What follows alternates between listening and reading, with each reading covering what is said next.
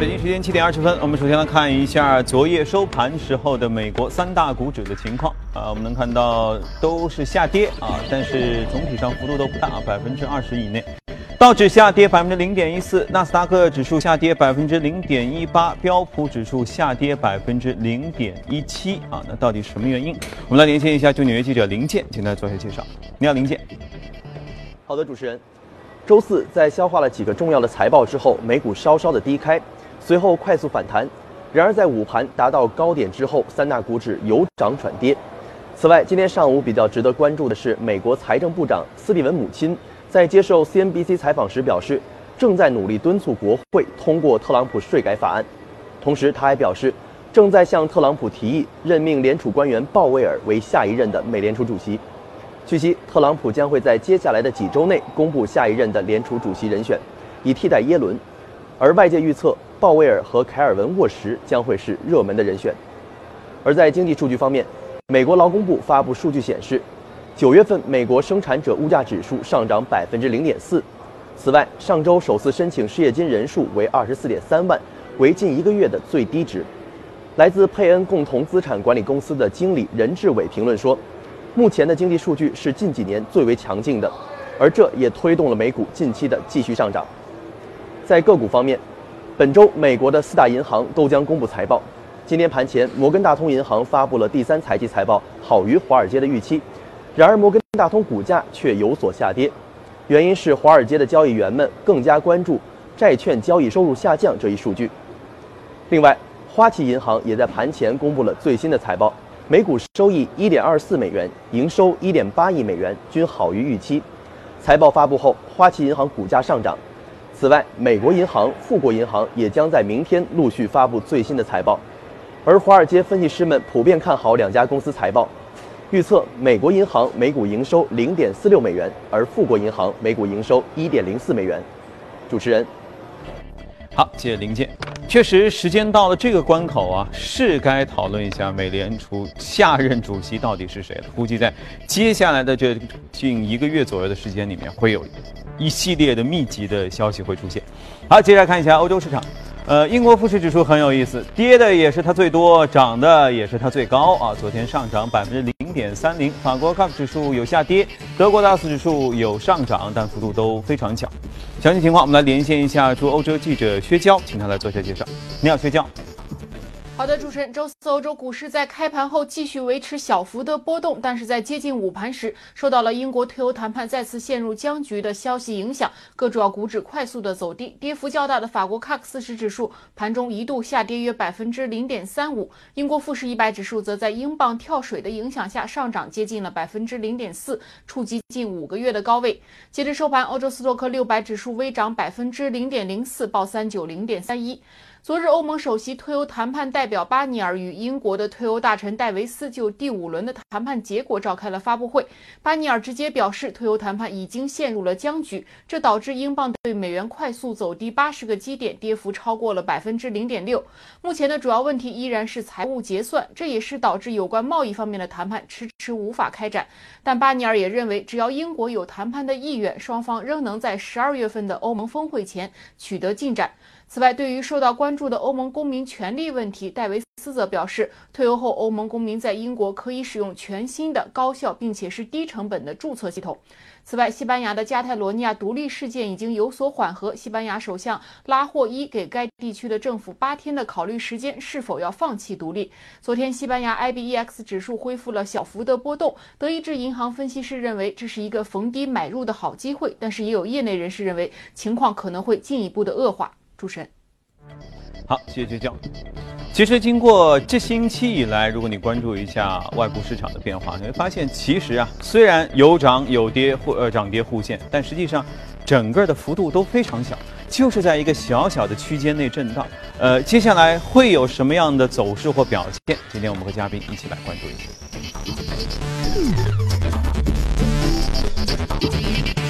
来到节目当中是巨派集团首席策略师许哥，你好，许哥，你好，本周我们又见面了哈。哎，我我我想打听一下关于像英国脱欧这个事儿啊。一方面呢，我觉得像他们这个脱欧的进程啊，就我们看着特别着急。后来一个方面呢，我也同时安慰自己说，因为我们中国人习惯了一个快速的速度，是吧？今天这事儿咱就了了，明天一定要像了翻篇了，对不对？也许在英国，在欧洲呢，他们就是这样。这样慢腾腾慢腾腾是吧？说这事儿这个月没谈好，没关系，你考虑一下，我也考虑一下，我们回去该休的假 休，该玩的玩，然后呢说我们下个月再慢慢讨论，没结果没关系，再下个月还能再讨论。那这样的话，英国整个的这个这个这个脱欧这个事儿会不会深陷泥沼，就索性没结果？呃，应应该不会，但它的过程会比较慢一点。其实这也是给到各个像金融机构，它有一个缓冲的一个余地，因为毕竟现在。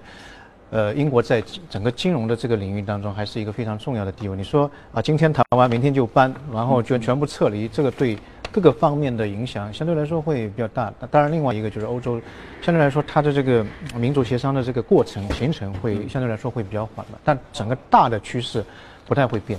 所以他这样说说，哎，给你几天的时间考虑，实际上人家是真的去考虑，是吧？对对。他要算出各种各样的，说这个样子，A 加 B 的条件是百分之几，B 加 C 的条件百分之几，然后可能继续开大会，大家投票表决，说我支持哪种方案，然后一层层汇报上来，接着说，哎，咱俩继续往下谈，还是说我们谈不拢？对对，最后的拿出来的方案肯定跟现在是不一样的，就是多方面协调、妥协。和博弈的一个结果，嗯啊，所以整个的过程跟我们对这种心急火燎的感觉 确实有点抓心哈。那么回到呃美国市场，美国市场这些这些天确实就是一个相对比较窄幅度的震荡。那你觉得它是在等待什么事情的发生吗？还是只是一个正常的市场行为？呃，现在这个这个时期叫做呃财报前的后群症，就是财报马上出来了，而且非常密集，而且这一轮的财报市场预期都不是特别好。啊，那么前面的话大家都在冲，呃，包括美国三大指都在冲高，那未来可能是个陷阱，那怎么怎么办？大家都在这都在观察这个财报出来的一个一个结果，所以最近一段时间当中，我们可以看到，呃，基本面上面当然数据非常好，或者大的事件也是比较多，但是整个波动不是特别大。那今年呃今天的话，我们呃索性离开那个宏观，我们去讲讲行业方面的一些。变化，嗯，因为宏观讲的也比较多。呃，昨天我看到一条消息，就是在加拿大，加拿大最大的一个实体零售，叫做 CLC 的加拿大店，它是加拿大最大的，也是一个最古老的那店，然后就宣布关掉了。它六月份开始就开始裁员，六月份到上个月大概裁了六，呃，四千个人，然后关了七十家门店。然后在这个过程当中，他一直在等。有没有人接盘？嗯，就我可以卖给他嘛，再低的价格也可以卖给他，但但结果是没有人接盘，这是一个比较讨厌讨厌的一个事儿。嗯，就说明什么呢？就大家都好像对全球的，不管不仅是加拿大这个零售实体店这一块都不看好，都不是特别看好。我们看美国市场，今年上半年的美指上涨百分之九点五，标普五百，但是在跌幅当中，呃，前三名当中就有一个就是实体零售这这一块。所以美国，呃，也也是差不多啊。那么前段时间我们看到有一个新闻，就是，呃，可能中国人比较熟悉，就反斗城，啊，在很多大的城市的综合性的超市里面，就有这么一家，就卖儿童用品的，儿童玩玩具的，它全球最大的玩具的零售商，就在线下的零售商，据说也是支撑不下去了。嗯，这一家这一家店其实是非常辉煌的，在过去四八年的时候成立的，嗯，股价的话最低一块钱，最高。八四年的时候到二十五块钱就翻了二十五倍，非常厉害。但最近几年当中，它的整个营业额、整个经营状况出现了非常大的一个下滑。据说明年的到期债务是四亿，但他手上的现金只有三亿，然后整个债务有五十亿美金，所以确实也。呃，比较难难经营下去。了，所以我们在节目当中经常会看到，呃，就对于实体零售的一个讨论，就是全球好像都是有一个这么一个问题，包括传统的行业都是在一个下滑。其实拿反斗城可以做一个做一个样本去分析，因为像实体实体店，我个人认为有三个威胁，第一个就是电商，嗯，以前我们就店就是线下去买东西，百货商店里，现在你到百货商店里面的营业员比那个。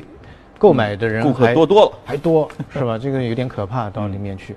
啊，第二个呢，就是说，现在的这个消费者的这个消费行为习惯或者偏好有有点变化。像玩具这种东西，大家可以看到，以前我们小的时候只有玩具，呃，没有 iPad。嗯啊，也没有互联网，嗯，那么玩具是一个非常重要的一个东西。嗯，家家户户有点钱，总要给孩子买一套、两套玩具、三套玩具。嗯，但到现在的话，像我们家的小孩子，哎，那可能就是 iPad，一天到晚碰着那个很有有趣，可以有一个互动啊什么的。哎，比较比较大的互动。第三个就是说，现在实体店就店跟店之间，它同业之间的，呃，压价的行为非常厉害。比如说沃尔玛，现在沃尔玛的。价格其实真的是还是蛮便宜的，跟线上有差异，但是不是不是特别大。嗯，所以那些哎这个经营方面成本比较高的那些实体的零售，它面临的一个线上一个线下两方面的一个挤压，再加上在业务上面的这个转型可能步伐不是那么快。嗯，那所以就造成比较大的影响。其实我们看最近的几年当中，或最近十年当中，整个全球的。那些龙头企业的变化非常大，那些传统的行业都会面临比较大的一个挑战。呃，十年之前排名全球前十的企业，到二零一七年再做一个排名的话，全部出去了。我十年之前，我我们我们国内的话非常有名的就是一个呃中国工商银行是吧？叫宇宙银行，还有一个是中石油，还有一个是中移动。但现在在排名的话，前十名都没有他们了。啊，取代的是什么？中国的话叫腾讯。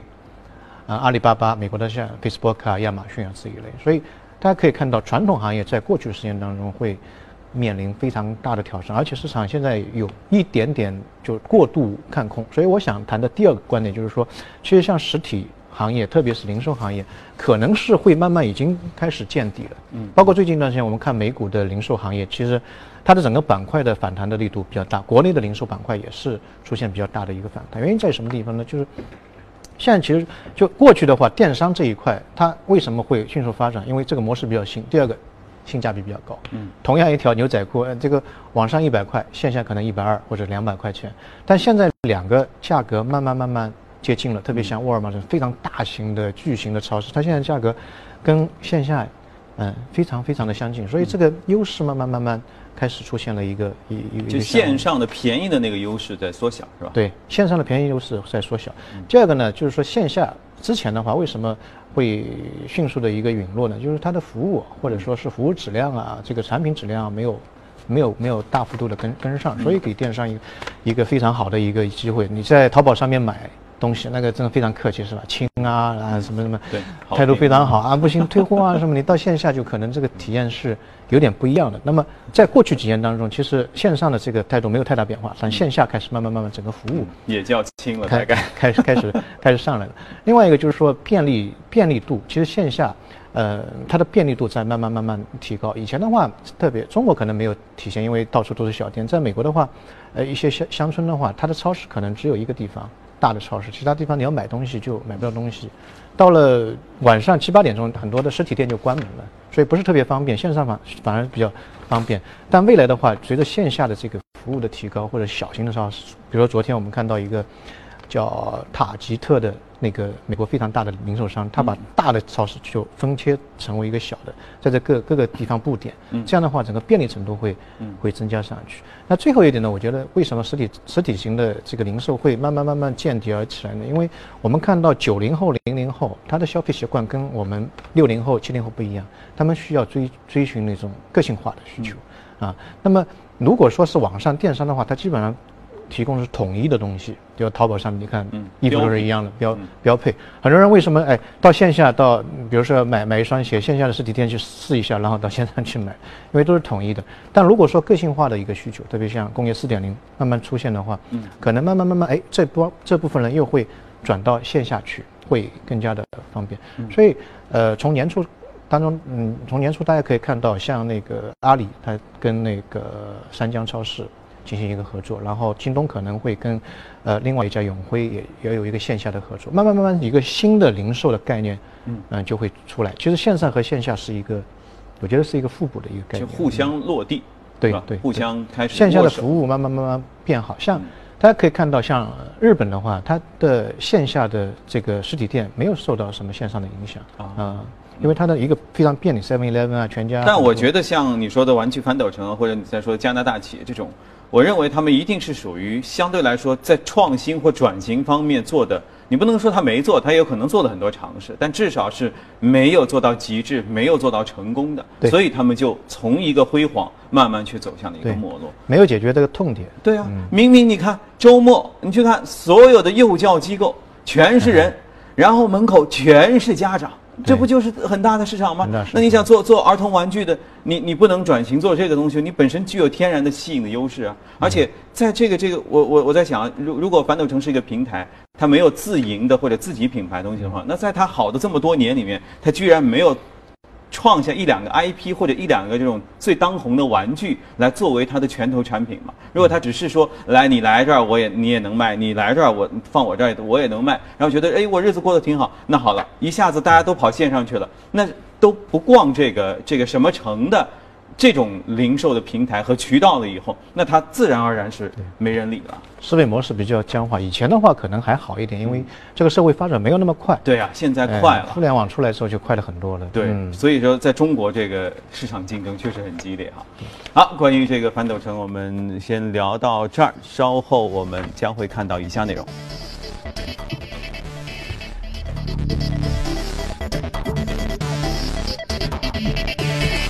移动股当中，我们能看到啊，这是行业方面，联合企业、公共事业这些都涨幅比较高。呃，在个股方面，生物科技的这家哇，涨得好厉害。然后货车、生物科技，哇，我们又回到了全部都是生物科技的，几乎全是的一个年代当中了。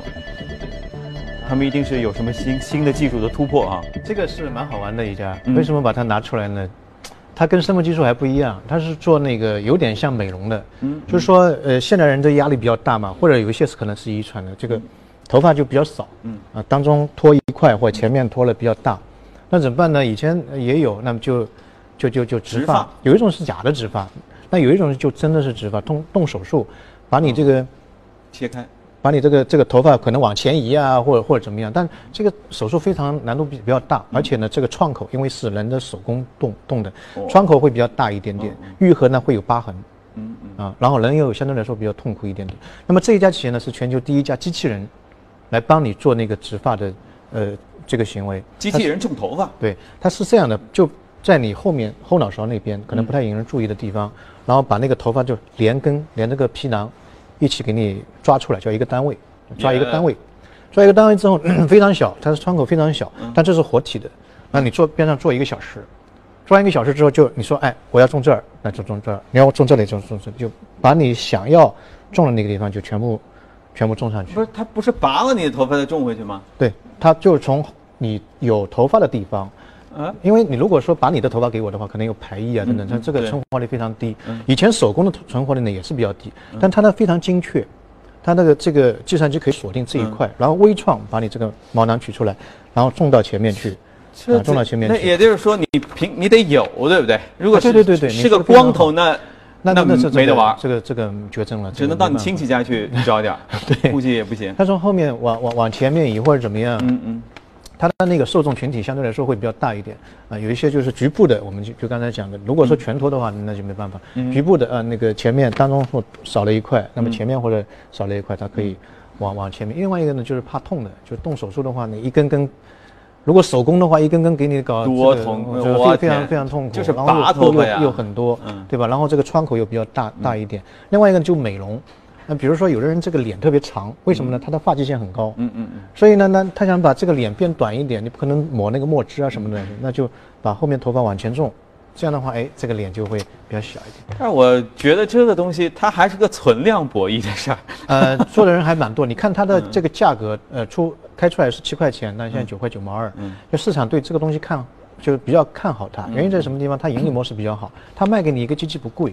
但每种一个头发的话呢，它会向总部传一个数据，呃。啊，然后一根头发收一块钱，一个美金，一根头就一块钱，一个美金。然后一般现在市场上面这样种一根头发的话是五到八个美金，在海外五到八个美金，所以医院赚赚一块，他赚一块，所以他是肯定是能够能够模式是 OK 了。然后他的那个软件，比如你要弄他的软件，一次是五百五百美金，嗯，所以他是永远会会有那个收入的。看互联网的那个软件的收费模式在那儿整，哎，对，讲 PDF 的那个收 收费。那没事，他还你还会收到一个升级提示，他说我们这种植技术又提高，那你要不要回来重新注一下？密度不一样。哦，OK，这个听上去还挺挺好玩的，确实挺好玩的一个事儿哈。我不知道李欣听完这个消息会不会很激动啊？异动股的内容我们先聊到这里啊，稍后您将看到以下内容。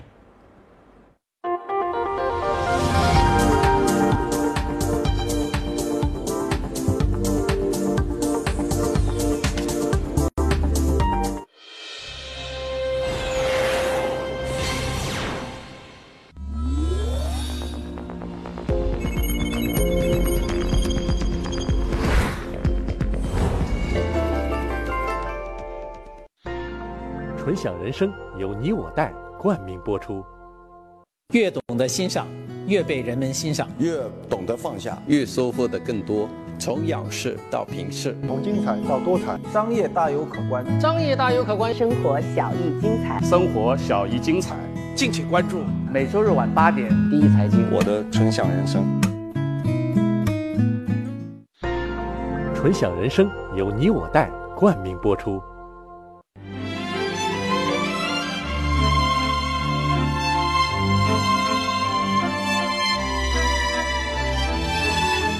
约三个世纪的经典，《老凤祥》。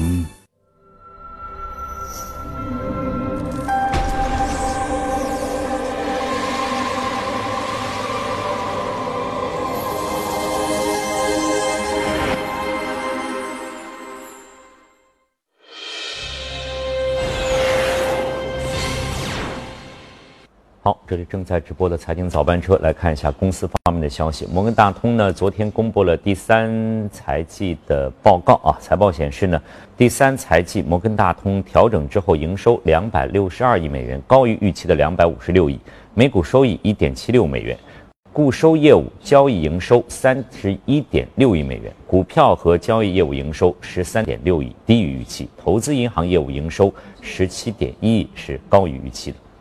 另外呢，高盛已经将其对丹麦东 Angry 的公司的投资套现，啊，以四十三亿丹麦克朗，大约和六点八一八亿美元的价格卖出了所持剩余百分之二点七的股份。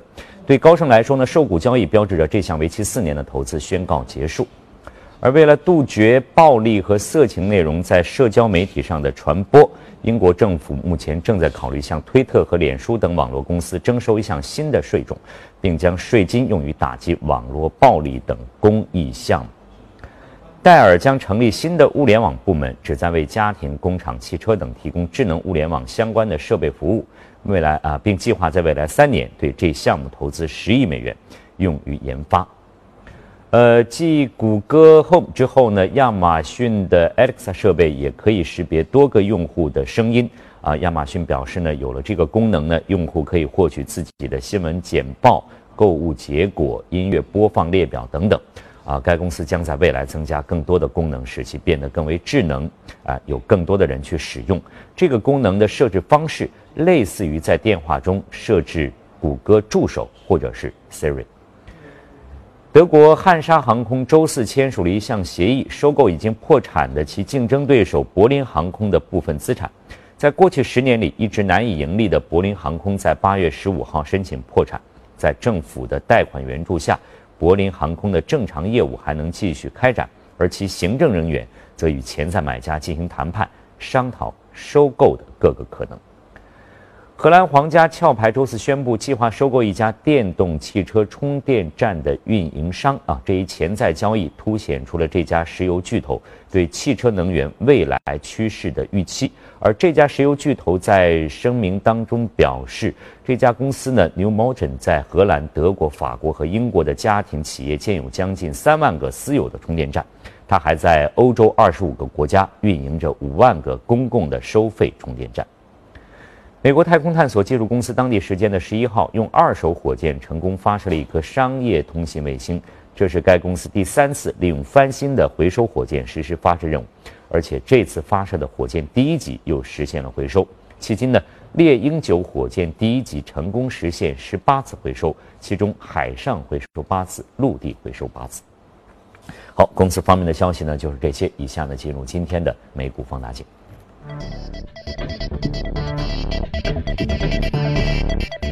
好的，美股放大镜，今天我们要说到的这家公司，其实大家名字都非常熟悉哈，摩根大通，赫赫有名的一家公司。嗯，那么昨天晚上公布了它的业绩，其实是超过市场预期的，但是昨天的整个银行板块下跌了，有有一些调整。嗯，呃，花旗大概跌了百分之二到三左右，所以它这个幅度还是比较小的，无非是整个水位是。下滑了。那么银行是不是利好出尽之后，就是大伙儿都已经预期了，估计之前都已经涨过。因为银呃银行板块今年涨的幅度是比较大的，特别是特朗普上台之后，市场呃对金融这个板块有很大的预期，所以无论无论是美国、中国，其实涨得也是蛮厉害的。呃，所以到了八月份，其实八呃九月份的时候有条新闻，就是说，呃，巴菲特是买了七亿股的美国银行，嗯，当时其实也是涨得蛮多了。然后最近上个礼拜就是记者采访问他这个银行板块怎么看，他说现在目前的银行板块的估值还是属于一个比较合理的。当然怎么说呢？他自己有那么多，当然会说合理的，比比较合理的一个一个状态。那么摩根大通这一家银行是美国最大的金融机构之一啊，也是最大的银行，它的这个资产是两点五万亿，两点五万亿。我们外汇储备是三万多亿，它两点五万亿，整个。呃，存款也是美国最多的一点三万亿的一个一个一个存款，呃，今年已经涨了百分之十五。今年所有的基本上大部分的美国的大的银行或者说金融机构的股票都涨得比较厉害，呃，像花旗是涨了二十八，贝莱德涨了百分之二二十七，啊，都都涨的是相对来说会比较高一点。那么现在市场就是有一种质疑，涨了那么多。呃，美股的指数也那么高，会不会调整？未来怎么看？个人认为，呃，其实它第二波的上涨可能会马上就会出现。如果现在像昨天有一个下下沉的话，呃，是一个呃介入的一个，说不定是一个健康的调整。原因在于什么地方？我们呃最近的一周当中，经常会讲到美国税改。嗯嗯，税改特朗普三支箭，这一支箭是应该是最先。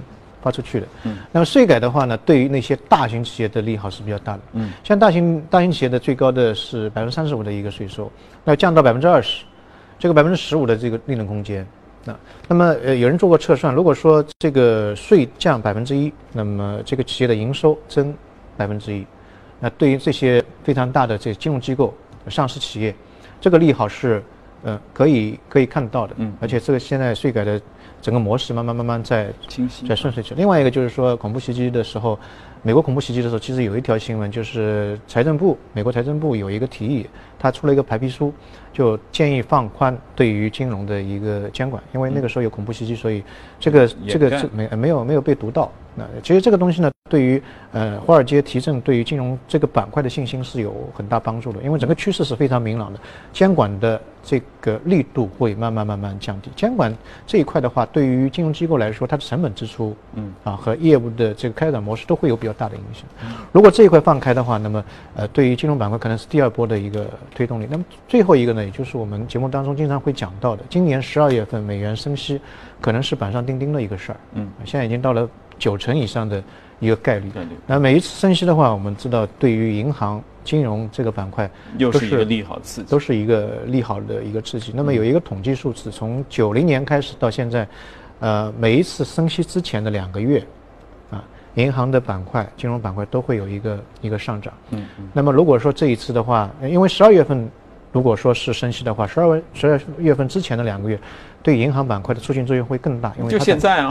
对，它对年底的这个利润考核可能会比较重要，所以会拼命的去做业务，所以这一块可能会，我相信会比较比较大，所以大家可以多关注一下最近两个月当中的这个银行金融板块的一个表现。如果说有一些下滑的话，啊，不是风险，可能反而是一个机会。不，你说的这个部分是指美股的银行金融板块，还是指连带 A 股的金融？A 股也一样，因为我们去看 A 股的金融，比如说银行这一块，跟美股的做一个比较，P 值很低。嗯嗯。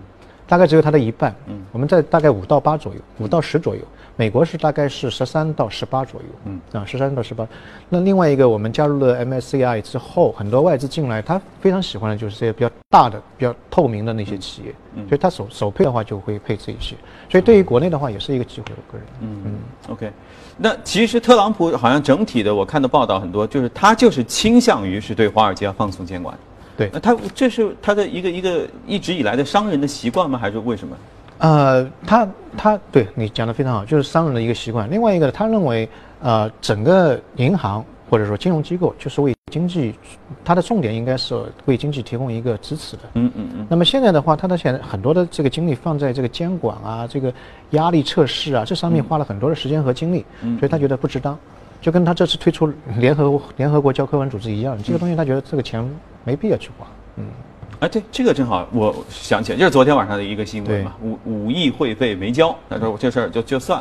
哎，照说美国经济不是一片欣欣向荣吗？这这就发展的都快根本就停不下来的节奏，他为什么还会说这五亿对于美国政府来说，我也觉得不是一个很大的数字，他干嘛这边钱也不交，就冒着一个被被被很多人就。对，联联合国教科文组织啊，那美国退出这是要背很大骂名。对对对，他就是完全从一个商人思维的一个角度，可能无意不是特别大，但对于它的内部的现在目前不是特别稳定的一个证据，可能也是一个比较大的一个利好。那另外一个就是说，我们去看到它现在三支箭，嗯，都发不出去，为什么？就是说，哎，这三支箭发出去可能会造成它的财政赤字又会，呃，扩大。那么总要有一部分补进来吧，或者说我开支少一点吧，这可能也是一种博弈的平衡。嗯，所以其实从特朗普政府的角度来说，恐怕目前也有一点尴尬啊，所以要制造一点事儿。来这个挽回一些财政上的支出啊，或者是开支上的一些节约，主要恐怕还他也一定是在等税改这件事，因为毕竟这是一件非常大的事儿。对税改的话，基本上它的财政收入会减少嘛，嗯，无论是个税也好，企业税也好，这一次下降的幅度是非常大的，嗯啊，非常大的。当然，对美国经济。未来来讲的话，肯定是会，是很明显，蛋糕越做越大，很多好的企业都会到美国去。嗯啊，但短期来看的话，现在压力很大，因为它的整个税这个债务的这个上限不断被被达到，那你再是收入再减少，这个矛盾会越来越大。嗯嗯嗯，OK。啊，所以我们也一起看看吧，这个要需要一点时间来等待税改的进一步的明朗，以及看看这个事儿到底三支箭能不能有一支可以得以通过。好，关于热股方面资讯，我们先了解到这里，谢谢许哥。接下来时间我们交给李信。